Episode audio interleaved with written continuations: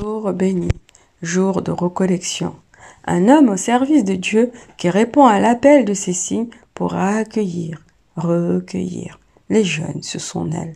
Avec son thème Donne-moi à boire, il accomplit l'impossible, répandre le bien, réveiller les consciences, louer Dieu, écouter et soutenir les jeunes en plein questionnement existentiel qui suis-je et où vais-je Et comment avancer dans ce monde plein de souffrances, plein d'incertitudes et surtout de désespoir Ne rien lâcher, aller au-delà des conflits, aller au-delà des imperfections, aller au-delà des insultes, aller au-delà du rejet, de s'aimer et de s'accepter tel qu'on est avec son unicité qui fait de nous certainement des êtres exceptionnels.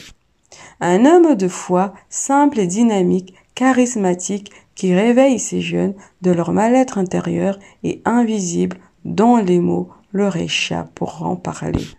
C'est ça, grandir. C'est chercher en permanence l'équilibre entre soi et les autres, se connaître, connaître ses qualités et ses défauts, mais surtout ses limites qui nous aident à se protéger de tout le monde et surtout de soi-même car notre pire ennemi n'est pas loin.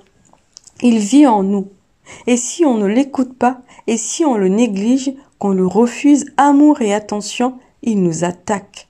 Il se venge de la pire des façons, par ses pensées négatives, en voulant écouter plus les démons intérieurs que les voix de la sagesse qui nous dit Ne t'abandonne pas, quoi qu'il arrive, Dieu t'aime et te protège. Aie confiance en lui, aie confiance en toi ne te fais pas du mal et ne laisse personne de l'extérieur te détruire et te faire croire que tu n'es pas une belle personne capable du meilleur.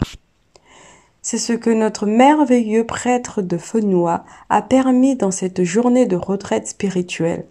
Une invitation à se reconnecter avec soi-même, une invitation à se retrouver en nous-mêmes et avec les autres, créer du lien, s'exprimer et dialoguer de façon bienveillante et avec amour. Mettre des mots sur ce qui nous fait mal, sur ce qui a heurté nos sensibilités, entendre des témoignages poignants. Patelé, merci infiniment de ton énergie, de tout ce que tu apportes à cette jeunesse, l'opportunité de ne pas s'oublier, l'opportunité de s'exprimer par leurs mots et à leur façon pour évacuer tout leur trop-plein d'émotions.